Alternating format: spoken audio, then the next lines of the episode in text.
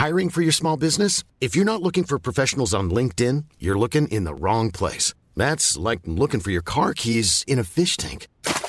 LinkedIn helps you hire professionals you can't find anywhere else, even those who aren't actively searching for a new job but might be open to the perfect role. In a given month, over 70% of LinkedIn users don't even visit other leading job sites. So start looking in the right place. With LinkedIn, you can hire professionals like a professional. Post your free job on linkedin.com slash people today. 19h, c'est l'heure. Ravi de vous retrouver ce soir pour Face à l'info, la Minute Info avec Michael De Santos. Le parquet de le parquet de Dunkerque annonce la mort du quatrième randonneur fauché ce lundi par une voiture dans la commune de Stenbeek. Le groupe était essentiellement composé de personnes âgées. En garde à vue, le conducteur a affirmé avoir perdu le contrôle de son véhicule après s'être endormi au volant. Une version des faits remise en cause par certains habitants qui dénoncent des excès de vitesse récurrents sur cette route. Des milliers de logements vont-ils quitter le statut de passoire thermique? C'est en tout cas le souhait de Bruno Le Maire. Le ministre de l'économie espère réformer le mode de calcul du DPE, diagnostic qui classe les logements en fonction de leur consommation d'énergie. Environ 140 000 logements de moins de 40 mètres carrés, classés G, interdits à la location en janvier prochain, pourraient revenir sur le marché.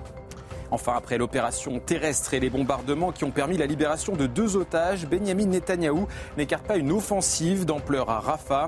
Seule la poursuite de la pression militaire permettra de libérer tous les otages, a déclaré le Premier ministre israélien.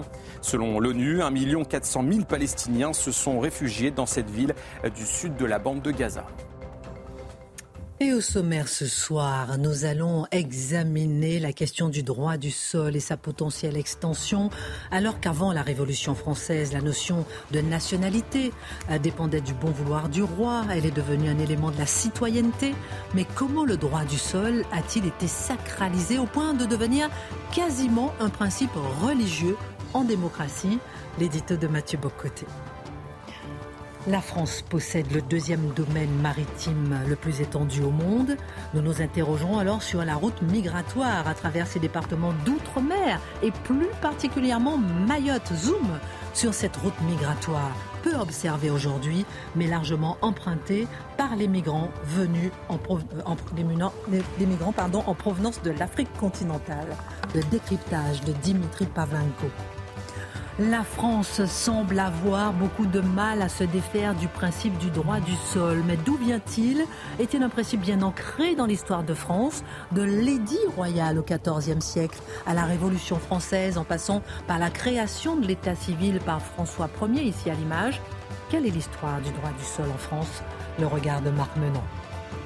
Mayotte crie à la submersion migratoire depuis 20 ans. Pourquoi on ne semble vouloir lui répondre concrètement que maintenant? Mais surtout, pourquoi à cette crise, le gouvernement annonce-t-il la fin des visas territorialisés? En quoi cela aggrave-t-il le sujet d'attractivité? L'analyse de Charlotte Dornelas. Et puis alors que la République une est une est indivisible, peut-on réellement rompre avec le droit du sol? Alors que plusieurs force politique le propose pour la France tout entière, à partir de quelles assises intellectuelles cette rupture est-elle possible? L'édito de Mathieu Bocoté. Une heure avec nos mousquetaires pour décrypter le droit du sol ce soir. C'est parti.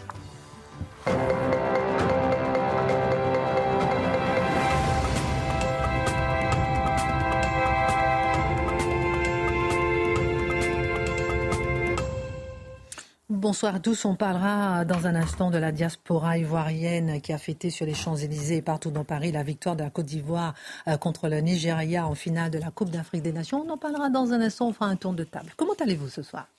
Bah, on profite de votre soleil, vous incarnez le soleil. Il y a eu Louis XIV, il y a maintenant Christine Kelly.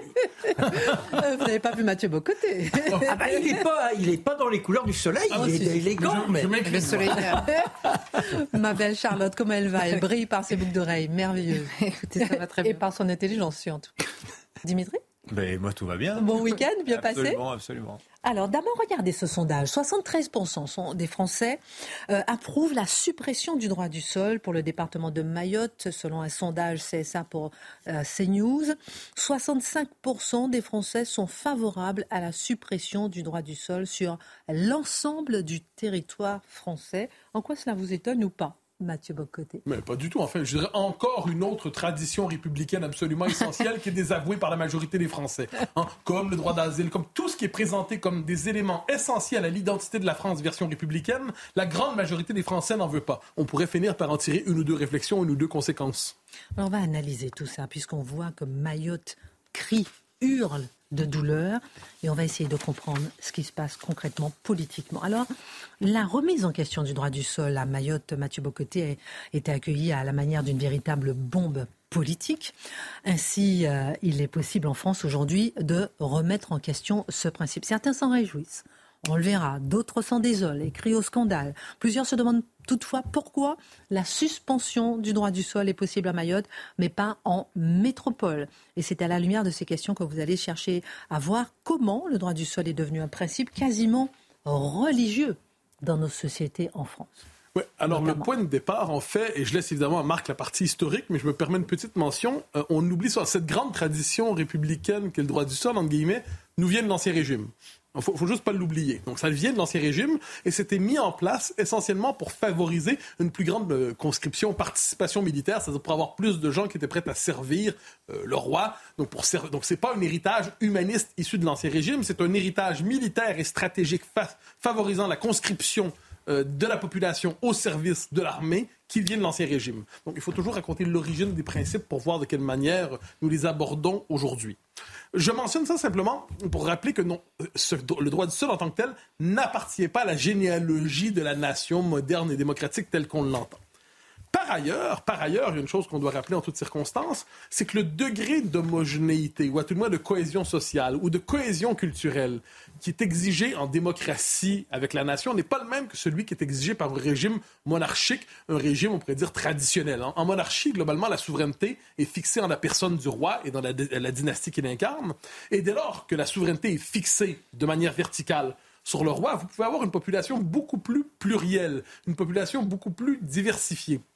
Et on l'a vu à travers l'histoire d'ailleurs, les régimes très diversifiés sont des régimes normalement soit autoritaires, soit impériaux, soit monarchiques. La démocratie fonctionne sur un autre registre. Hein. On, fait, descendre la souveraineté dans le peuple. Et qu'est-ce qu'on découvre alors? C'est que le peuple a besoin de cohérence culturelle. Le peuple, pour s'apercevoir, le peuple, pour se considérer lui-même comme un peuple et non pas simplement comme une myriade de tribus, il doit avoir une langue commune il doit avoir des mœurs partagées, il doit avoir une identité partagée, il doit avoir autrement dit une culture. Alors ça, on pourrait dire, même les sociétés plurielles hein, qu'on a connues, les sociétés qui sont euh, multiculturelles au sens large, dans les sociétés occidentales, ont reconnu ce lien fondamental entre la culture et le politique, le fait que la démocratie s'ancre dans une identité. Qu'est-ce que j'entends par là? regardez les régimes fédéraux. Si vous pensez au Royaume-Uni, fédéraux au sens très large, hein, Royaume-Uni, l'Espagne, le Canada, la Belgique, quand vous avez des pays avec plusieurs peuples et plusieurs nations, qu'est-ce que vous avez? Une subdivision du territoire pour donner à chaque peuple un corps politique des frontières où il est en majorité chez lui. Donc le lien entre culture, identité et droit et politique, c'est un lien qui est partout reconnu. Les États multiculturels qui se fédéralisent reconnaissent implicitement que vous ne pouvez pas rassembler des gens, une forme de, société absolument bigarrée, une société absolument diversifiée sous une seule communauté politique. Ça ne fonctionne pas. je tenais à le dire pour commencer, pour rappeler le lien culture et politique, il est essentiel. Capital à comprendre. Parce que c'est pour la suite du raisonnement. Mhm. Alors, les temps présents, les temps présents ont tendance, hélas, à oublier cela. Pourquoi? C'est globalement l'héritage, évidemment, de la Deuxième Guerre mondiale, où on se dit le principe d'identité a amené à la volonté, une volonté d'extermination. Dans, le nazisme, on le sait. Et on a retenu une, étrange leçon, parce qu'on oublie aussi que ceux qui ont combattu les nazis, ceux qui ont combattu les totalitarismes, étaient très souvent des patriotes enracinés, tenant absolument à leur pays. Mais qu'est-ce qu'on a retenu comme principe? On se dit finalement, la démocratie consiste à détacher le plus possible la, la nationalité de l'identité. Il faut créer une nationalité strictement juridique strictement administrative, il faut la délier, la dissocier, la détacher de l'identité d'un peuple historique, de l'identité d'un peuple en particulier. On s'est dit d'ailleurs que toute forme de nation, au sens culturel, au sens enraciné, au sens identitaire, c'est une nation ethnique. Et dès lors qu'on dit nation ethnique, la prochaine étape, c'est de dire racisme et communauté raciale et ainsi de suite. Donc on nous a proposé une forme de lecture un peu étrange. D'un côté, la nation ethnique qui fonctionnerait avec le droit du sang. Tous les termes sont là pour être, euh, pour être terrorisés. Et de l'autre côté, la nation civique, la République, R majuscule, qui fonctionnerait avec le droit du sol. Donc là, c'est la distinction qui nous est faite, parce que je le redis, derrière chaque conception du droit, du sol ou du sang, il y a une conception de la nation. Il y a une conception de la nation, donc ce ne sont pas des conceptions qui sont flottantes, désincarnées. Alors, qu'est-ce qu'on voit dans les temps présents, on pourrait dire depuis 1945 On s'est convaincu d'une chose, il faut à tout prix affranchir la nationalité de tout contenu culturel, de tout contenu identitaire, de tout contenu national au sens propre. Qu'est-ce que ça veut dire sur le plan de la nationalité, du droit du sol? Eh bien, il ne s'agit plus pour un pays d'attribuer, sauf pour ses natifs évidemment, la nationalité à ceux qui demanderaient l'adhésion à ce pays, c'est-à-dire, bon, j'habite en ce pays après un certain temps donné, 5 ans, 6 ans, 10 ans, 15 ans, et je veux moi aussi devenir de ce pays, et j'ai fait les efforts de ressemblance culturelle. J'insiste, en assimilation, c'est devenir L'autre, c'est devenir le pays qui nous accueille. C'est s'intégrer si profondément qu'on ne fait qu'un avec le pays d'accueil. C'est apprendre à dire nous avec le pays qui nous accueille. Eh bien, ça, c'est une conception forte de la nationalité. On ne fonctionne plus comme ça. On s'est dit, il faut une conception nouvelle de la nationalité et du droit. Et dès lors, il suffit de naître sur un territoire. Il suffit d'y naître pour avoir la nationalité. Donc, euh, c'est le privilège, en fait, de naître quelque part et nul besoin ensuite de faire quelques efforts particuliers pour s'assimiler, pour s'intégrer, pour envoyer le signal qu'on veut rejoindre ce pays. Il suffit d'y naître pour avoir la nationalité.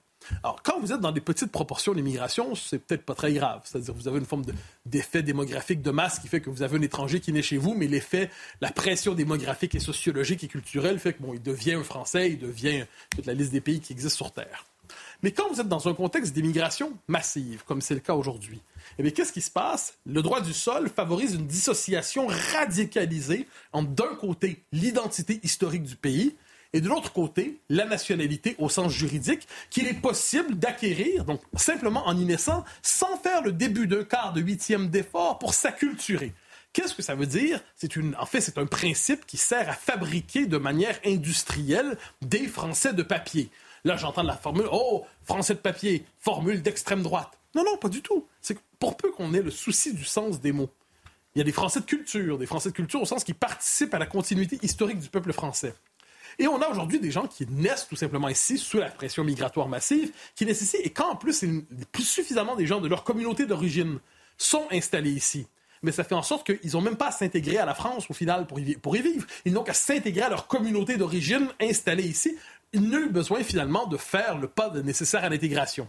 En plus, il faut pas l'oublier, ça peut devenir une stratégie. Ah, là, je parle de l'effet démographique massif, mais ça peut aussi être des gens qui décident d'aller s'installer dans un pays et on y fait un bébé le plus rapidement possible et dès lors, on devient inexpulsable. Là, j'entends la réaction des droits de l'homme, mais comment pouvez-vous prêter de tels motifs, de telles motivations à des gens? Mais parce que l'être humain est ce qu'il est. Hein. C'est-à-dire que l'être humain comprend si je veux m'installer dans un pays occidental, lequel risque de moins et je veux y entrer sans faire les efforts nécessaires pour y entrer selon le droit, ben, où puis-je entrer avec ça? Le moins d'efforts, le maximum de protection sociale, le moins de chances de me faire expulser. Et bien là, on voit que le régime du droit du sol en France relève de ces matières à un côté quelque peu suicidaire.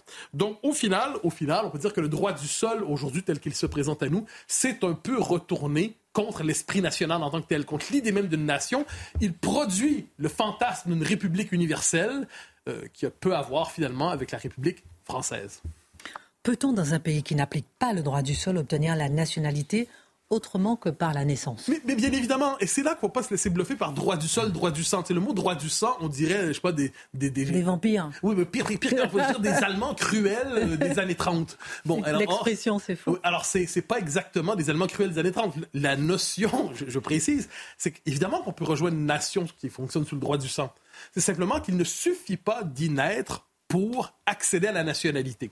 Donc globalement, vous pouvez venir de l'étranger, évidemment, et demander la nationalité. C'est plus compliqué, évidemment. Donc, par exemple, il y a une, condition de durée sur le territoire. Est-ce que vous y êtes depuis 5 ans? Est-ce que vous y êtes depuis 10 ans? Donc, il faut rester sur le territoire suffisamment longtemps pour témoigner d'une appartenance réelle. Il y a la durée des parents sur le territoire aussi. Ça peut compter, ce n'est pas un détail. Il y a la maîtrise de la langue, il y a la maîtrise de la culture, il y a l'identification aux mœurs du pays. Donc, vous pouvez adhérer à un pays Donc, c'est pas c'est pas une nation généalogique, ethnique, raciale, pas du tout.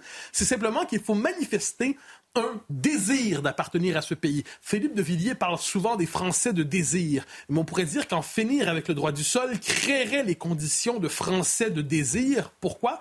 Parce que pour ceux qui sont nés, qui naissent et naîtraient alors en France, sans acquérir automatiquement la nationalité, quand on sait les circonstances de leur arrivée, ils devraient faire un effort pour envoyer le signal qu'ils veulent devenir pleinement français la question, c'est de devenir pleinement français. Là. Ça implique de définir ce qu'on entend par français. J'y reviendrai en, deuxième édito. Mais ça nous amène à une définition de la nation plus dense, plus concrète, plus enracinée. Autrement dit, ça remet un peu d'identité dans la nationalité. On l'a noté, le titre de séjour limité à Mayotte a été euh, révoqué, ce qui permettra la création d'une nouvelle filière migratoire vers la métropole.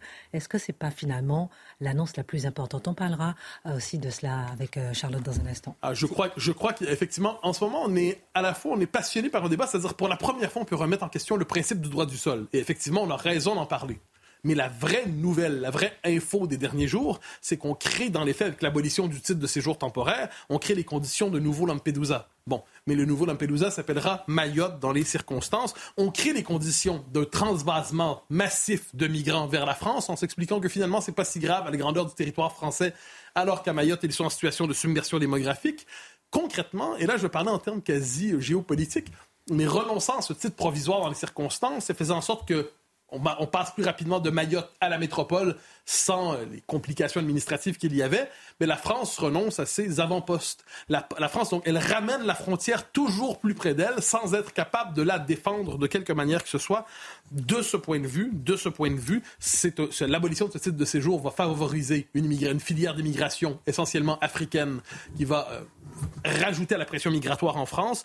Et au final, je pense que le débat sur le droit du sol que nous avons, que nous aurons et qui est essentiel, ne doit pas nous faire oublier le fait que l'autre grand débat dans les circonstances, c'est l'abolition de ce titre de séjour dont les effets seront, euh, on pourrait dire, presque immédiats. Alors que, alors que le débat sur le droit du sol, il va durer des années, des années, des années, puis finalement le Conseil constitutionnel va dire qu'on n'a pas le droit, puis les, les, gardiens de la morale républicaine vont dire qu'on n'a pas le droit. Donc on va voir ce débat-là. Il risque de ne pas aboutir, ou peut-être aboutira-t-il, mais ça implique un autre débat.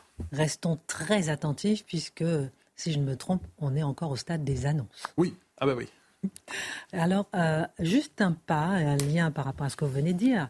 on va en parler avec Dimitri. Ce que révèle la crise à Mayotte, c'est l'existence d'une route migratoire. Dimitri, jusque-là, peu mise en lumière. En plus des clandestins provenance des Comores voisines, l'archipel maorais doit faire face à des flux croissants, et on va le voir avec la carte qu'on a montrée en titre tout à l'heure, c'est flagrant, des flux croissants de migrants en provenance d'Afrique continentale, notamment la région des Grands Lacs. Oui. C'est marrant parce que pourquoi est-ce que personne n'en parle de ça, Dimitri? Dites-nous tout. Bah, pourquoi? Parce qu'en volume, euh, comme le disait Mathieu, en fait, c'est pas considérable. C'est-à-dire que par exemple, vous prenez l'année dernière, du 1er janvier au 1er décembre 2023, euh, vous avez eu à, Mayotte 3000 demandes d'asile. 3000. Vous voyez, donc ça paraît microscopique. Sauf que sur ces 3000, vous en avez 1500 qui émanaient en fait de ressortissants de pays euh, de l'Afrique de l'Est ou de l'Afrique des Grands Lacs. C'est-à-dire une demande d'asile sur deux à Mayotte venait de l'un de ces pays et pas euh, des Comores. Pas exclusivement des Comores, comme on, a tendance à le dire. Et pourquoi on en parle? Parce que 50% euh, des demandes d'asile de, personnes qui venaient d'Afrique de l'Est l'an dernier, c'était 25% en 2022. Vous voyez, la part, la proportion augmente extrêmement fortement. Ceci dit, ce n'est pas une route migratoire qui est nouvelle. Vous savez, quand, les journalistes découvrent un phénomène, ils ont tendance à croire que soit on le leur cachait, soit en fait le, ça, vient, ça, vient de net. Non, c'est pas vrai. En fait, cette route migratoire d'Afrique de l'Est, elle est identifiée, elle est observée en, substance depuis la, poussée migratoire de 2015-2016. Nous, on a vu le phénomène méditerranéen à cette époque-là. Bah, à Mayotte, ils ont vu le, phénomène est-africain. Alors, cette Afrique de l'Est, d'ailleurs, en France, on la connaît pas très bien, pour plusieurs raisons, parce que, d'abord, euh, à l'époque coloniale, ce sont des, territoires qui sont occupés par les Britanniques, euh, par les Allemands, par les Italiens, par les Belges. Et la France, finalement, n'a pas une grande euh, histoire est-africaine. Mayotte devient française un petit peu par hasard, si vous voulez. C'est le sultan local qui vend ça à un, capitaine, à un officier de marine en 1841, parce qu'à l'époque, il est complètement débordé par les querelles qu'il oppose aux différents sultans voisins. Et il sollicite la protection de la France. Voilà comment Mayotte devient française, de manière un petit peu... Hasardeuse, quoi. Oui, enfin, voilà, disons que ça, ça se fait de manière Opportuniste. Opportuniste, mmh. exactement. Mmh. Et Paris va pas tellement s'intéresser à cette espèce d'avant-poste au large d'une Afrique de l'Est qu'elle connaît mal. Bah, nous, l'aventure africaine pour la France, c'est fin du 19e siècle, c'est plutôt l'Afrique de l'Ouest et l'Afrique du Nord. L'Afrique du Nord assez tôt, euh, dès, 18, dès 1830. Et euh, alors l'Afrique de l'Est aujourd'hui, hein, dans le, au 21e siècle, c'est une région qui est extrêmement peuplée. Euh, si vous prenez de la corne de l'Afrique du Nord, corne de l'Afrique du Nord, vous êtes au niveau du fameux détroit de Bab el-Mandeb, dont on a beaucoup parlé ces derniers temps, euh, jusqu'à la région des Grands Lacs. La région des Grands Lacs, là on ne la voit pas tout à fait sur la carte, mais ce sont tous ces pays, voilà, vous le voyez, il y, a le Rwanda, il y a le Burundi, et vous avez ce, ce géant juste à côté, RDC, République démocratique du Congo. Donc on parle d'une région qui est extrêmement peuplée. Vous avez un demi-milliard d'habitants qui habitent la région, hein, plus de 500 millions d'habitants. Et c'est aussi une région qui est très instable. C'est une région de guerre, de guerre civile, de persécution religieuse. Vous avez cinq grands foyers de crise dans la région. Vous avez le Burundi, vous avez la RDC, vous avez l'Éthiopie, vous avez la Somalie, vous avez le Sud-Soudan que des pays dont nous avons parlé d'ailleurs individuellement euh, ces, dernières années et identifiés comme des zones de crise. Et euh, tous ces pays-là sont dans le top 10 des pays qui comptent le plus grand nombre bah, de réfugiés, euh, de demandeurs d'asile, de déplacés, etc. Et en fait, on parle quand même de 10 millions de personnes aujourd'hui dans cette région-là qui empruntent quatre grandes routes migratoires. Alors vous en avez une qui va vers la péninsule arabique. il y a une grande tradition, un grand lien, si vous voulez, entre cette façade d'Afrique de l'Est avec le Moyen-Orient. Il y a eu l'esclavage, euh, mais aussi l'Asie, l'Inde, etc., avec beaucoup d'échanges commerciaux. Euh, donc cette route de péninsule arabique, vous avez une seconde route qui part vers le sud, vers l'Afrique du Sud.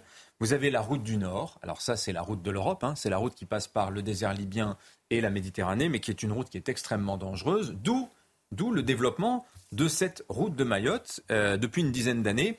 Eric Tegner, vous savez, le journaliste de Livre Noir qui est ce moment qui est à Mayotte, il a recueilli plusieurs témoignages qui attestent que les passeurs font circuler le message aujourd'hui, que ce soit en RDC, que ce soit en Somalie, que passer par Mayotte, bah aujourd'hui, c'est s'éviter beaucoup de risques. Alors cette route de Mayotte, Dimitri, comment s'organise-t-elle? Alors, je prends l'exemple d'un réseau qui a été démantelé en 2019 et qui avait été repéré à l'époque par une structure qui est assez unique en France, qui est basée à Mayotte, qui s'appelle le GELIC. Donc, c'est le groupe d'enquête sur la lutte contre l'immigration clandestine. Donc, ce groupe s'occupe de tout ce qui est filière non comorienne. Hein, on l'a dit, il y a une particularité, on, a, parlé dix fois ici euh, euh, de la relation avec les Comores. Voilà, le GELIC s'occupe de tout le reste. Et le point de départ de cette fameuse route qui est démantelée, donc c'est Kinshasa en RDC. Et alors comment ça se passe? Les migrants euh, partent de Kinshasa, ils prennent l'avion, ils vont jusqu'en Tanzanie ou au Kenya, euh, puis ensuite en rebond, toujours par avion, euh, à Madagascar ou en Grande Comore, et ça tout à fait légalement, avec un simple visa de, tourisme. L'avion, ça coûte cher quand même, c'est intéressant. Mais bah, ça coûte cher, oui. Enfin, là, le package, si vous voulez, le package de départ de Kinshasa jusqu'à Mayotte, c'est 3-4 000 euros. Donc c'est une somme hein, considérable quand vous habitez ah euh, ah en RDC, qui est un des pays les plus pauvres du monde. Voilà. Et donc depuis euh, Madagascar ou Grande Comore, là, vous prenez les fameux Kwassa Kwassa, donc ces bateaux de pêche à fond plat, et euh, direction Mayotte, on entre clandestinement. Et alors, à l'époque, le réseau démantelé lui procurait de faux papiers d'identité qui permettaient de là de rallier la métropole depuis euh, l'aéroport de Dzaoudzi. Et vous, et, vous êtes, et vous êtes en France. Alors là, si je puis dire, c'est un peu la voie royale clandestine. La voie clandestine royale, d'une certaine manière, parce que vous avez un package de A à Z, et finalement, vous souffrez pas beaucoup. Vous avez juste la traversée en mer qui est relativement périlleuse, mais ça se fait relativement bien. Voilà. La plupart des migrants d'Afrique de l'Est, eux, qui débarquent à Mayotte, ils viennent demander l'asile. Ils viennent demander l'asile.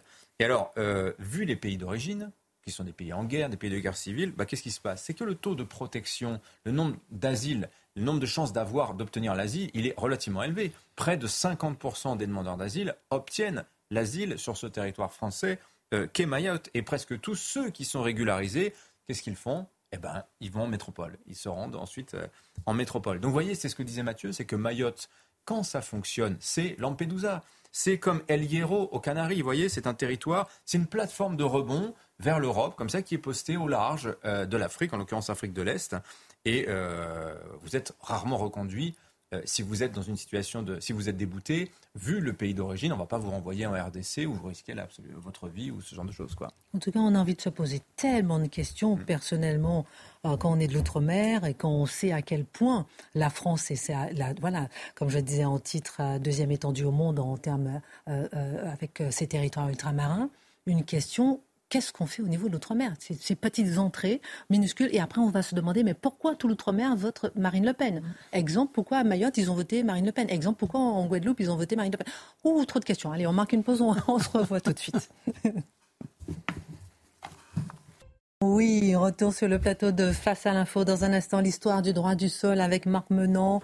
Dans un instant, avec vous, peut-on rompre vraiment avec le droit du sol? Mathieu Bocoté, Charlotte Dornelas, on va s'arrêter avec vous aussi sur ces, visas euh, territorialisés. Euh, euh, Mariotte qui crie depuis 20 ans. Pourquoi c'est que maintenant qu'on se réveille Beaucoup de questions à se poser ce soir?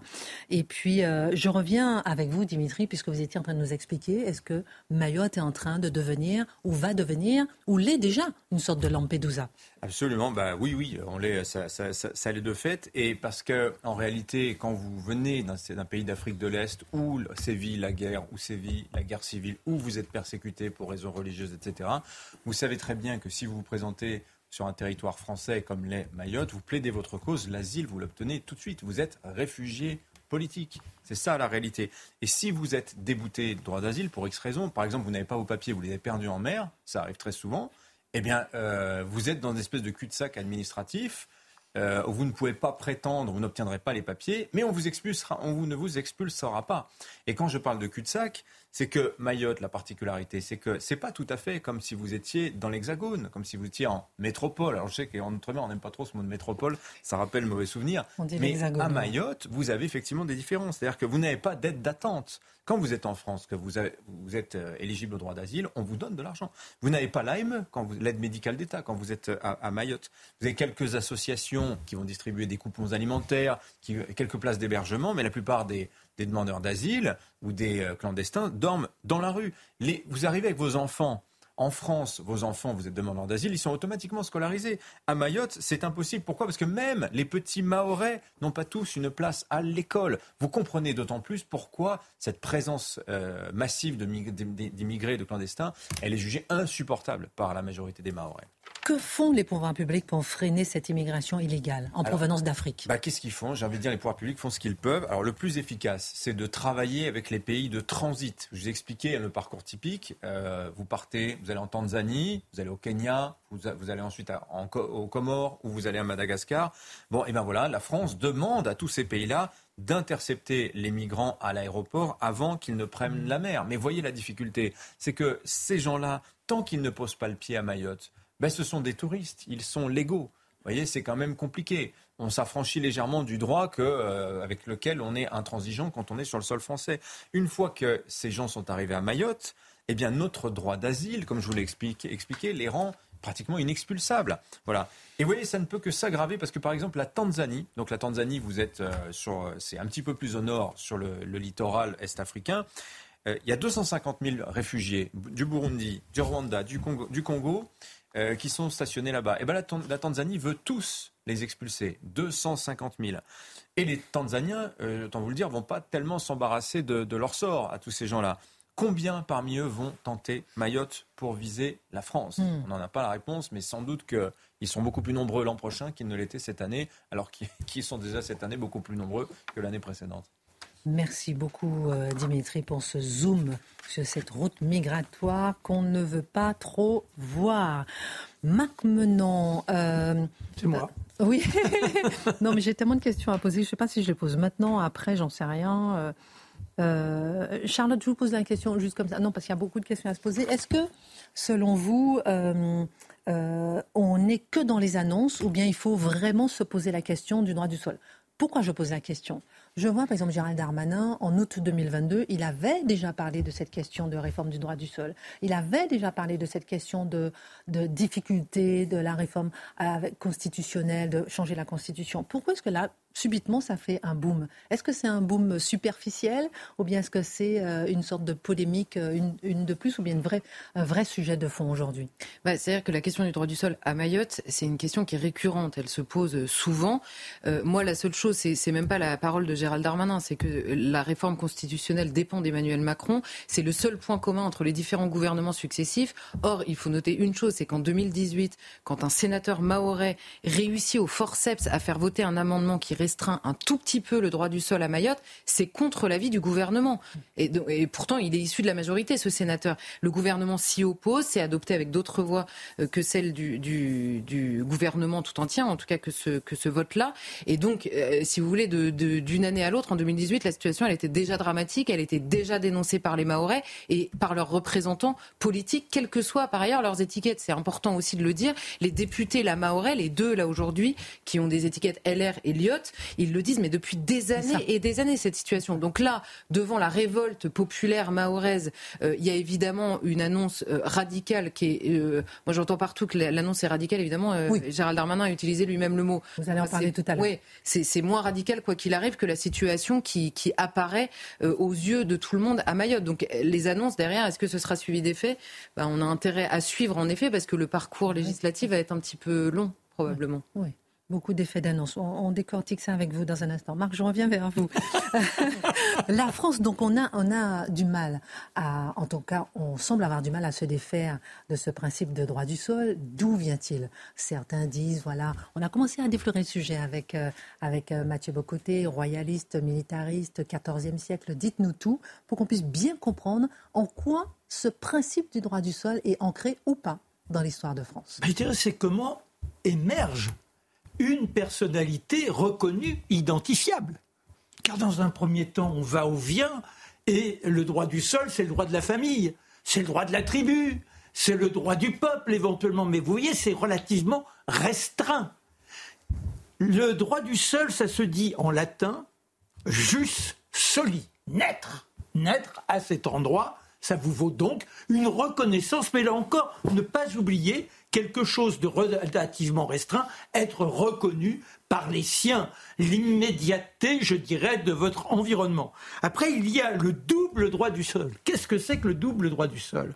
C'est-à-dire que, à la fois, vous naissez par exemple en France, mais il faut aussi que l'un de vos parents soit déjà né en France, même s'il est resté étranger. Donc, on n'est pas tout de suite considéré comme français. Et puis, il y a le fameux droit du sang qui, en latin, se dit jus sanguinis. Voilà, c'était pour faire mon petit malin, mais j'ai noté ça sur le bout de papier quand même. Alors. Ça, c'est fait. Jusqu'au Moyen-Âge. Bon, on reste dans ce principe d'une naissance et en réalité, on va jamais plus loin que 20 ou 30 kilomètres au-delà du point où on est margé sur Terre. Et on appartient à qui? On appartient à son Seigneur, c'est-à-dire le détenteur de la, de, la terre, et c'est lui qui vous met en servitude.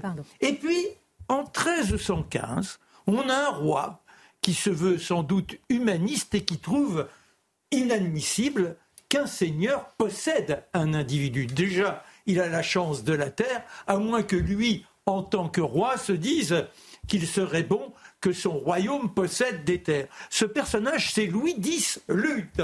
il crée, eh bien, le droit de nature, chacun doit naître franc. Ça ne veut pas dire naître franc, naître comme Clovis. Non, franc, c'est naître libre. Donc là, le premier principe, les premières. Ben, c'est le premier principe. Vous ne pouvez plus appartenir à quiconque. Vous êtes maître de votre destin. Ça, c'est extraordinaire. Alors, c'est ce qui reste un peu dans, dans l'idée des droits de l'homme. Mais en ce temps, on vous donne un prénom, on vous l'affuble comme ça. Vous allez, vous venez, ce sont là encore ceux qui vous connaissent qui vous identifient. Et puis, il y a le droit le droit d'aubaine. C'est quoi le droit d'aubaine? Eh bien, on appelle les étrangers les aubains. Et le roi de France, lorsque l'un de ces aubains disparaît, s'il a une petite possession, à qui appartient la possession? Je suis le roi, ça m'appartient. D'où le droit d'aubaine. Et il y a un roi qui va véritablement marquer tout cela, c'est forcément François Ier. Il imposera la langue pour essayer d'unifier le pays. Et puis aussi, il y a dans ces ordonnances de Villers-Cotterêts cette notion de code civil, c'est-à-dire qu'on va enregistrer et on demande cela au curé, enregistrer la naissance des individus, enregistrer leur décès, et ça, dans chaque paroisse. Vous pensez bien qu'à cette époque-là, on est en 1539, les structures administratives ne permettent pas d'être d'une rigueur absolue dans ce type de mesures. Mais néanmoins, le principe est posé. Pour essayer de bien comprendre cette incapacité à repérer un personnage, il y a une affaire qui a fait un très beau film, et puis d'abord un très beau roman d'Alexandre Dumas, c'est l'affaire de Martin Guerre. Martin Guerre, on est en 1560, eh bien, passons, il euh, s'en va servir les Espagnols, il a laissé sa femme sur place, il y a un individu qui revient et qui dit c'est moi Martin Guerre. Et sa femme le regarde, euh, dit ah bah oui c'est peut-être Martin Guerre. Alors il y en a d'autres qui disent mais non c'est pas lui. Bref, à la fin, on s'apercevra que c'est une usurpation. Mais vous voyez comment, en ce temps, quelles que soient les lois, vous n'existez pas en tant que tel. Et ce droit du sol, eh bien, il se constitue vraiment avec la Révolution. Mais la Révolution, c'est extraordinaire. Parce que en 1791, ce que l'on demande à quelqu'un qui veut être citoyen, c'est pas d'être né en France, c'est d'être celui qui épouse les idées de la Révolution, celui qui donc veut un monde nouveau, le principe des droits de l'homme. Vous pouvez venir de n'importe où, vous êtes citoyen. Napoléon va changer un peu les choses. Alors Napoléon, n'oubliez pas, il a failli naître étranger, ça s'est joué à six mois près. Et lui, il dit, dès lors que vous suivez une éducation française, vous êtes français. Et puis il y a la loi de 1801 où en revanche, il impose la loi des prénoms. On ne peut avoir un prénom que s'il figure dans un calendrier ou si c'est le nom d'un personnage référent de l'histoire, Homère, César, etc. Voilà où nous en sommes à ce moment. Et 1880, 1851, c'est la loi du double, du double, enfin du principe de double sol, avec avoir, voilà, un parent, étranger, etc. Avec les enfants, pardon. Voilà, avec les enfants. Et après, on vous demandera, on vous demandera de revendiquer. C'est-à-dire que, a priori, vous êtes français, mais à votre majorité, vous devez dire, monsieur, moi, je veux effectivement être français. Et c'est là que l'on vous reconnaît cette euh, identité. Les femmes, bah, elles, en fonction du mariage, elles euh, passent d'une nationalité à l'autre. Vous êtes française, vous mariez un étranger, vous devenez étrangère. Il faut attendre 1927 pour que les femmes, enfin, soient reconnues comme françaises à part entière, même si on est dans la logique du droit du sang. Vous voyez comment, malheureusement, nos charmantes dames ont été sous la férule des hommes. Et puis, il y a 1945, l'après-guerre, où on doit renoncer à sa nationalité quand on est à la majorité. C'est-à-dire que si vous êtes né étranger, mais sur le sol français, il vous faut là encore dire moi je suis français et le dire à votre majorité. C'est de ce système-là qu'au fur et à mesure les choses s'enracinent, avec aussi en 1973, j'ai pas le temps de tout dégrainer, mais le droit de filiation apparaît en 1973. Alors là, c'est presque un revirement, parce que soudain, vous n'avez plus rien à dire, il suffit d'être le fils de quelqu'un qui vit en France pour pouvoir être considéré comme français.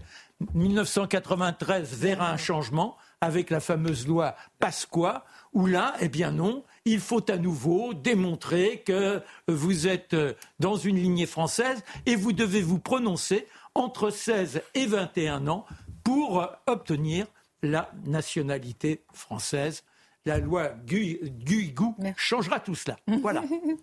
Faut-il en finir avec le droit du sol euh, jusqu'ici dans l'Hexagone? Je vous posais la question tout à l'heure, Mathieu, hein, pour, votre dernière, euh, pour votre dernière édito. Peut-être un tour de table sur le sujet dont j'ai parlé tout à l'heure, sur la Coupe d'Afrique des Nations. Je commence par vous, euh, Marc Dans La diaspora ivoirienne a fêté euh, sur les Champs-Élysées, on va voir quelques images, euh, et partout dans Paris, la victoire de la Coupe d'Afrique des Nations contre le Nigeria en finale de la Cannes 2024. Et les CRS ont dû intervenir vers 4 heures du matin pour disperser les fêtards. Et on a du mal à comprendre pourquoi ça se passe en Afrique. C'est une Coupe d'Afrique des Nations et que la fête se passe sur les Champs-Élysées, c'est déjà un premier pas, mais qu'ensuite la fête euh, euh, se termine mal. Bah, si c'était la fête pour la fête, on ne pourrait pas leur reprocher.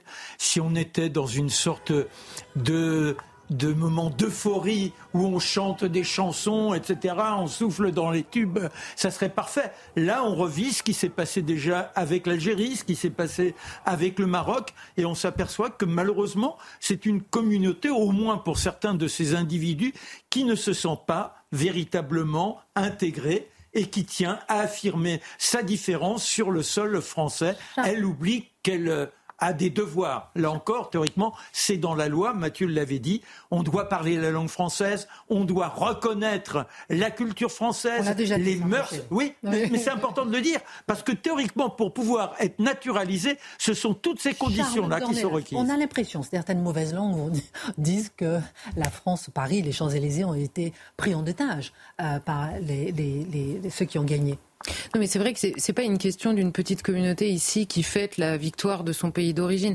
C'est qu'on voit désormais dans les conflits, on en a parlé il y a assez peu de temps, dans les conflits, dans certains conflits en tout cas, dans les événements sportifs, non seulement vous avez des communautés présentes en France qui sont capables d'investir un lieu aussi symbolique que les Champs-Élysées régulièrement pour d'autres pour d'autres victoires, pour d'autres gloires que celles de la France. Et en plus, la France n'est pas du tout impliquée. Mal, ce qui, ce qui ajoute, on va dire, à la première euh, analyse. Donc, il y a un côté, il se passe beaucoup de choses chez nous dans, lesquelles on ne se retrouve pas nécessairement. En tout cas, on ne retrouve pas la France.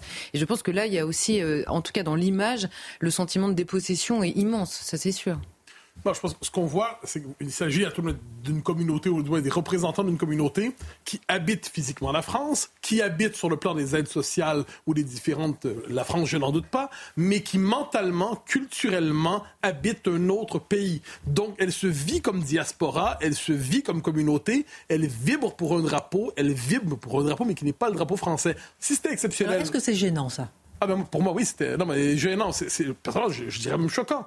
C'est-à-dire, moi, j'ai pas de problème que les gens aient une tendresse pour leur pays d'origine lorsqu'ils vivent dans un pays, mais là, c'est pas une tendresse pour le pays d'origine qui joue. C'est qu'on le voit régulièrement. C'est les plusieurs communautés, à tout le moins une frange de ces communautés, préfèrent en toutes circonstances brandir le drapeau du pays d'origine plutôt que le drapeau du pays d'accueil. Mmh. Ça, ça, veut dire quelque chose politiquement. Mmh. Oui, moi je crois qu'en fait la, victoire de la Cannes c'est un prétexte comme un autre pour euh, voilà se rassembler. On est on se fédère, on est nombreux et on casse tout. Vous voyez, c'est ça. Et puis ça traduit aussi bah, un vrai problème de, de, comportement. Et puis l'effet de nombre fait que vous êtes sur les champs. Qu'est-ce qu'on fait? Eh bien, on se signale en, cassant tout. Mais une victoire du PSG, euh, n'importe quel prétexte suffit en réalité. C'est ça qui est, qui est, dramatique. La fête dans la destruction, c'est quand même très particulier. La fête dans la destruction. Merci pour votre regard. Revenons un peu sur euh, ce déplacement à Mayotte euh, du ministre de l'Intérieur, Charlotte Dornelas, qui a annoncé plusieurs mesures. Je reprends annoncé. Hein annoncé, parce qu'on a l'impression que c'est fait. Et pour répondre à la colère, la violente colère de la population, sont-elles si radicales, ces mesures annoncées, au regard de la situation de la demande mahoraise? C'est vrai, Gérald Darmanin lui-même, euh, alors euh, pour des raisons évidentes, hein, il arrive sur le sol mahorais. Ça fait trois semaines que la colère s'exprime à nouveau, parce que la colère n'a pas trois semaines à Mayotte, elle s'exprime à nouveau depuis trois semaines, notamment en raison de l'immigration dont nous a parlé euh, Dimitri. Et Gérald Darmanin annonce ces mesures en faisant lui-même remarquer qu'elles sont radicales. Alors évidemment, radical dans notre vocabulaire, depuis que ça veut dire extrémiste ou islamiste, c'est extrêmement péjoratif. Mais le, le, mot radical, alors j'ai été prendre la définition du dictionnaire pour éviter de la faire moi-même. Alors, vous avez deux définitions. Un qui tient à l'essence, au principe d'une chose. Deux qui vise à agir sur la cause profonde de ce que l'on veut modifier. Alors là, on comprend qu'en effet, la suppression du droit du sol, qui était la mesure un peu symbolique dans, ces annonces, et la restriction du regroupement familial, alors elle est radicale pour deux raisons. Un, parce qu'elle rompt avec le principe d'égalité en France. C'était déjà le cas hein, par ailleurs. Et par ailleurs, dans les Outre-mer, c'est en permanence le cas, puisqu'on s'est adapté. Même quand ça devient un département, ça change évidemment tout. Le rapport euh, est en permanence différent. Je fais une parenthèse. L'allocation familiale au premier enfant existe en Guadeloupe, par exemple, n'existe pas ici. Exactement. Il y a tout le temps, mais il y a, des différences. et d'ailleurs, on n'en parle que quand ça arrange. C'est ça, et c'est souligné d'ailleurs par les Maorais sur beaucoup d'autres sujets. Donc, ça contrevient à ce principe d'égalité et surtout à ce qui a été présenté bêtement comme des années, comme pendant des années, pardon, comme un principe ou comme une tradition. On a vu à la fois dans l'esquisse de Mathieu et dans la chronique de Marc que ce qui est traditionnel, c'est de se poser la question et de s'adapter en permanence à la situation. Alors moi, je ne sais pas ce qui est traditionnel dans le droit du sol. Est-ce que c'est l'État qui récupère les biens à la mort des personnes qui sont nées sur son sol?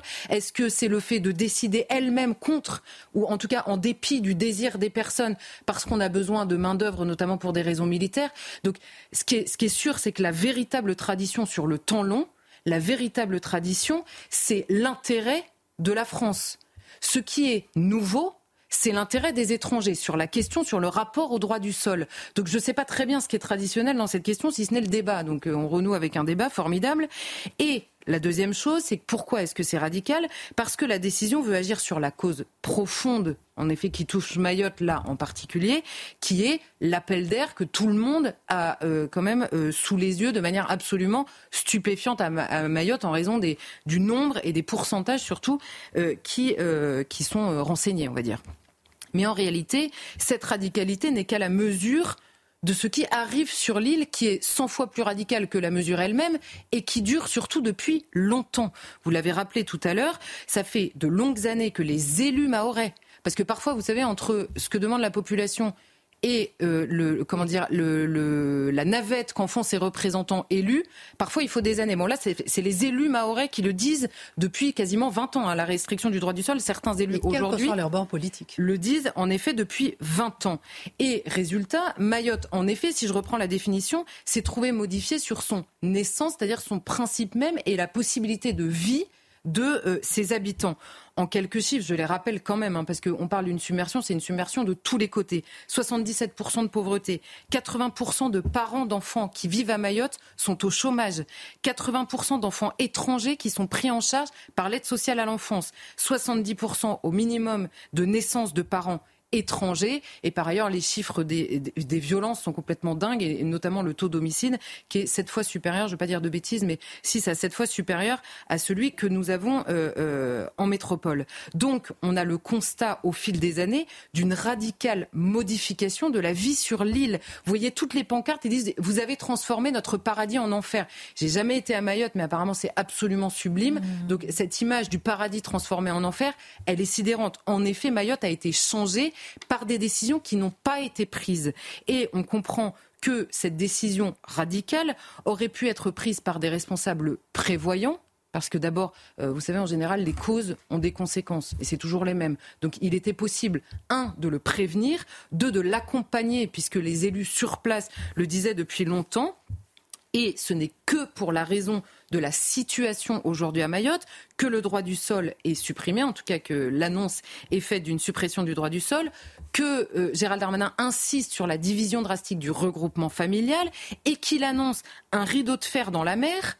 Il annonce un rideau de fer dans la mer, soit exactement ce que refusait Madame van der Leyen au nom des valeurs de l'Union européenne.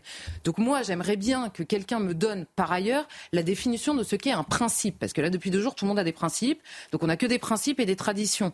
Euh, euh, là, en l'occurrence, un principe normalement ne s'adapte pas à une situation. Donc si on est capable de s'adapter à la situation en changeant le droit, c'est précisément parce que ce ne sont pas des principes, mais ce sont simplement des choses qui ont été accordées ou non en, raison de la situation et en raison de ce qui était bon, en l'occurrence pour Mayotte et plus largement pour la France. Alors pourquoi dites-vous que le droit du sol n'est pas un principe et que pensez du fait qu'il a déjà été modifié en 2018 ce droit du sol, faut le rappeler. Pour quel résultat? Eh bien, la raison pour laquelle, euh, en, euh, ben, en, fait, pourquoi c'est pas un principe, notamment parce que ça a été changé en 2018. Alors, on avait déjà les mêmes cris d'enfants en 2018, et je note que tout le monde a bien dormi depuis 2018. Enfin, ça n'a empêché personne de vivre, même ceux qui se remettent à hurler euh, depuis hier. Par ailleurs, évidemment, la question. Alors, le moment dans l'histoire de France où c'était réellement une tradition, c'est-à-dire où ça n'était pas discuté, c'était sous l'Ancien Régime. J'aimerais bien que ceux qui hurlent fort nous expliquent à quel point il faut revenir à l'ancien régime sur le côté traditionnel du droit du sol. J'ajoute simplement dans le débat que les flux migratoires sous l'Ancien Régime était relativement anecdotique. Et ça, se fait, bah, ça joue quand même énormément, évidemment, sur cette question. Le droit du sol, par ailleurs, jusque très récemment, dans les années 70-80, se posait moins sur le terrain de l'immigration que sur le terrain de l'assimilation et de savoir comment on faisait un pays avec les personnes qui faisaient naître des enfants en France. La question de l'immigration et du possible appel d'air via le droit du sol se posait assez peu sous l'Ancien Régime. Je ferme la parenthèse. Euh, et euh, ce n'est donc récemment, en effet, cette question est devenue par ailleurs une question de principe vis-à-vis des étrangers et non plus d'intérêt pour le pays d'accueil. Mais c'est rare dans le monde, par ailleurs, que vous obteniez la nationalité d'abord parce que vous êtes né dans le pays, parce que vos parents vous ont mis au monde dans un pays. C'est assez contre-intuitif de manière générale. Et le, d'ailleurs, au moment, et, et Marc nous le rappelait, au moment de la Révolution française, la première décision qui est prise, c'est de faire prêter un serment civique personnes. Donc le droit du sol n'existe plus seul, il faut prêter un serment civique. Donc il y a une forte dimension politique qui est ajoutée au moment de la Révolution française. Je le redis à ceux qui hurlent depuis hier. Et donc, si on s'adapte aux situations, c'est bien que ça n'est pas un principe, mais la question du principe, c'est l'examen de la situation et de ce qui est meilleur pour le pays. Ça me semble être un principe, par ailleurs, pour un responsable politique un peu plus sérieux. Et on voit en 2018, il fallait que l'un des deux parents soit français ou en situation régulière depuis trois mois. Et ça n'a pas changé grand-chose pour une raison assez simple. D'abord, c'est assez faible comme restriction et ça ne fait pas le tour du monde, hein, contrairement à quand vous annoncez la suppression du droit du sol, ça, passe un peu plus les frontières. Et par ailleurs, vous avez eu une énorme euh, euh, présence de faux certificats, notamment de paternité, de présence sur le territoire. Et d'ailleurs, Gérald Darmanin les a, euh, les a évoqués lui aussi. Alors, si cette décision, si elle est suivie des faits, vous l'avez rappelé plusieurs fois depuis le début, il faudra un parcours législatif long et sérieux. Il aura des conséquences réelles à Mayotte. Pourquoi? Il sera moins intéressant d'aller accoucher Mayotte sur le long terme encore une fois, sur le long terme, parce que euh, Dimitri l'a rappelé, il y a beaucoup de, comment dire, de droits des étrangers que nous avons en métropole et auxquels nous sommes habitués. Certains n'existent pas euh, déjà à Mayotte. Certains existent évidemment. Pareil avec le regroupement familial qui a évoqué, enfin la restriction du regroupement familial, et même chose avec la réduction, la réduction, pardon, je cite, drastique des visas qui sont accordés. Mais pour être parfaitement complet, il faudrait un se pencher sur les droits sur le long terme précisément des étrangers, surtout à l'échelle d'un département à Mayotte, puisque les questions des aides sociales se fait à l'échelle du département. Et la deuxième chose, surtout, le seul vrai sujet par rapport au mouvement migratoire actuel, c'est la question du droit d'asile. Et le droit d'asile, aujourd'hui, n'est pensé à l'échelle européenne, euh, euh, en tout cas, n'est pensé que en fonction du droit qu'aurait tel ou tel étranger au cas par cas, jamais en fonction de ce que ça pèse dans le pays d'arrivée. C'est la fameuse question des quotas, hein. vous allez de 0 à 100 sur le quota, mais la question de est-ce que nous pouvons encore ne se pose pas, puisque au cas par cas, vous examinez des dossiers, et Dimitri nous a très bien rappelé qu'au cas par cas, vous avez potentiellement la moitié de la planète qui peut obtenir l'asile en France. Donc il faudrait peut-être aussi se poser la question dans ce sens-là. Et puis il y a une question qui demeure là, vu l'état actuel de Mayotte, quid des étrangers réguliers ou irréguliers qui constituent aujourd'hui le stock que les Mahorais jugent déjà invivable. Ils sont sur le sol. Un sur deux, qu'est-ce qu'ils vont devenir? Un sur deux au minimum, puisqu'il y a en plus les clandestins qui sont difficiles à compter. Alors justement, Gérald Darmanin a satisfait une autre demande mahoraise. On a commencé à en parler avec vous, Mathieu Bocoté, en annonçant la fin des visas territorialisés. Est-ce la solution pour Mayotte? Mais Moi, l'annonce, je ne je, vous cache pas que je l'ai trouvé incroyable. Non mais je l'ai trouvé incroyable quand on la décortique. C'est-à-dire, Gérald Darmanin nous dit puisqu'on met fin au droit du sol, puisqu'on veut mettre fin au droit du sol et qu'on réduit le regroupement familial, alors on peut lever l'exception. Il est en train de nous dire, on savait que c'était attractif, on savait que ça faisait venir beaucoup de gens et donc on les bloquait à Mayotte, en dépit de la vie des Mahorais par ailleurs. Donc si on restreint tout ça, alors on peut le lever. Donc on avait peur qu'ils viennent en métropole, mais tant qu'ils étaient à Mayotte, et quel que soit le vote, les euh, appels au secours de la population, peu importe. Deuxièmement, la nouvelle vague d'immigration venue d'Afrique dont nous parle Dimitri est celle qui précisément a provoqué la récente colère. Or, cette récente vague d'immigration ne se pose que sur le terrain du droit d'asile. Pas du visa qui est accordé, pas du regroupement familial, ni même, ce ne sont pas des gens qui viennent accoucher, hein, c'est les mêmes flux que l'on connaît ailleurs. Et les jeunes hommes qui sont souvent sur ces bateaux viennent assez peu accoucher à Mayotte ou ailleurs. Euh, donc la question, c'est la demande d'asile. Et c'est quelque chose qui n'apparaît pas, là, en l'occurrence, dans les annonces qui sont faites. Par ailleurs, je précise que là, on nous dit certains sont en situation régulière. Quand vous faites une demande d'asile, officiellement, vous êtes en situation régulière puisque vous êtes en attente de la réponse sur l'asile. Ça ne veut pas dire que vous êtes arrivé de manière régulière. Et puisque ce point n'est pas abordé, en effet, Gérald Darmanin annonce déjà, et c'est déjà le cas dans ces fameux migrants euh, africains qui ont bloqué le fameux stade provoquant la colère actuellement, certains ont déjà été amenés euh, en métropole en métropole où se pose déjà la question de la répartition des migrants qui pose déjà problème à la population. Et il faut comprendre que cette nouvelle vague migratoire ne vise pas Mayotte, mais Mayotte parce que c'est la France ben et si possible l'Europe. Ben Donc on fait là pour le coup, en voulant supprimer un appel d'air, on en crée un immense potentiellement euh, dans les années à venir, comme nous le disait euh, Dimitri aussi. Au-delà du droit, ce sont les ressources naturelles qui manquent à Mayotte. On a des gens qui viennent, qui viennent, mais il n'y a plus assez d'eau. Vous vous rendez compte Ça, c'est l'un des points fondamentaux. C'est-à-dire que quand on est avec une faune, des animaux qui manquent quelque part, on crée une zone protégée. Mais tous les services publics là-bas explosent. Il y a, oui, les ressources naturelles, mais en plus l'école, les enseignants, mais même on ne peut plus boire d'eau. C'est quand même fou. En Guadeloupe non plus. Hein. Bah oui. Bah Ferme la parenthèse, mais lamentable. J'ai une petite question subsidiaire. Pardon, je prends un petit peu de temps. Vous allez faire un cours à la fin. Je ne, je ne comprends pas pourquoi immigration rime toujours, pas toujours, mais là avec violence. Vous voyez ce que je veux dire? C'est-à-dire que Mayotte, j'aime bien la tête de Charlotte, Mayotte est submergée, ok?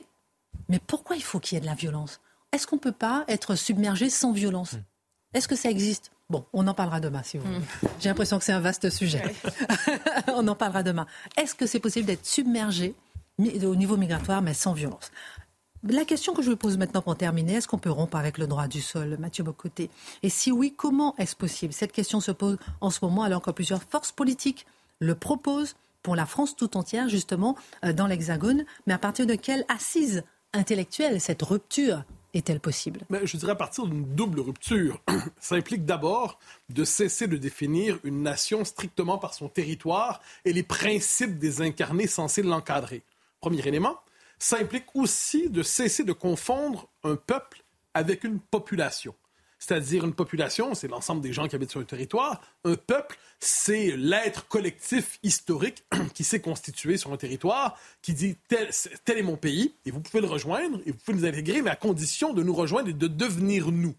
En ce moment, la structure mentale des sociétés occidentales est construite de telle manière qu'on n'est plus capable de faire cette distinction-là. Donc rompre avec le droit du sol, euh, ce qui pour l'immense majorité des Français va de soi. Je tiens à rappeler à, tous nos collègues et amis commentateurs qui, aujourd'hui, sur la grande majorité des plateaux, traitent cette question sur le mode du scandale. Je les invite quand même à se demander pourquoi 65% des Français environ ils sont favorables pour la métropole.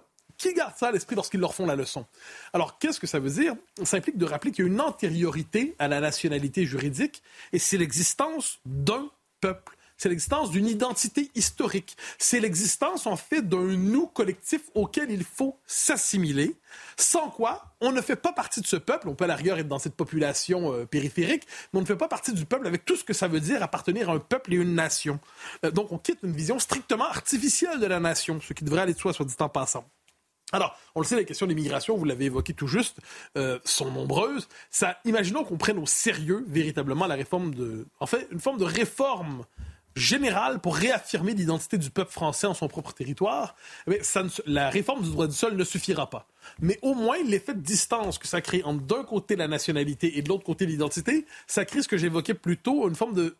Les conditions sont rassemblées pour ait des Français de désir. Ensuite, il faut maximiser. Il faut maximiser les exigences en matière d'assimilation. Il faut tirer les exigences en matière d'assimilation vers le haut. Et ça nous rappelle, donc si s'assimiler veut dire quelque chose, ça implique de préciser ce que veut dire être français. Si on précise ce que veut dire être français, c'est qu'on ne peut pas se contenter de l'adhésion au sacro-saint principe républicain. On redécouvre, je l'ai dit, la figure du peuple, de la nation, de la culture, de l'identité, de l'histoire. Et dès lors, tout ça devient infiniment plus concret. Donc, on peut fixer une norme. Donc, je pense que c'est la grande question pour les temps présents, et c'est pas vrai seulement pour la France, c'est la nécessité d'institutionnaliser le principe d'identité pour être capable de redonner un peu de vie à nos pays pour éviter leur désincarnation, leur assèchement juridique. Est-ce possible?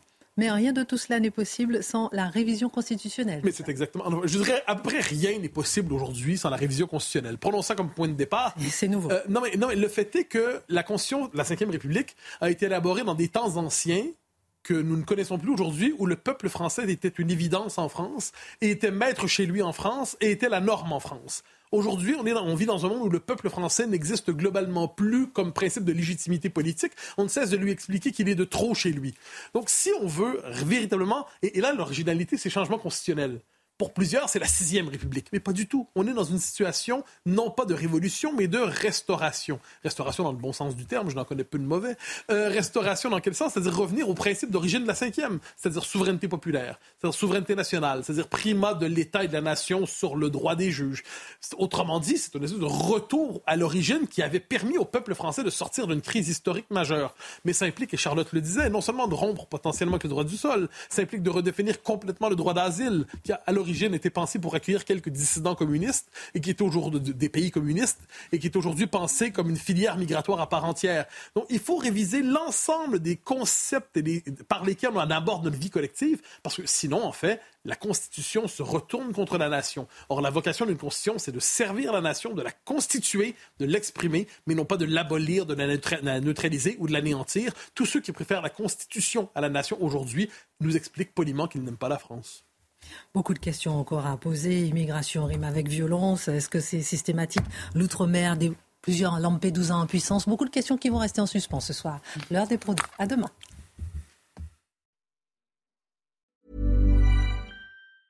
Hey, it's Danny Pellegrino from Everything Iconic.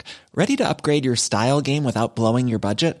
Check out Quince. They've got all the good stuff shirts and polos, activewear, and fine leather goods all at 50 to 80% less than other high-end brands. And the best part? They're all about safe, ethical, and responsible manufacturing. Get that luxury vibe without the luxury price tag. Hit up quince.com slash upgrade for free shipping and 365-day returns on your next order. That's quince.com slash upgrade.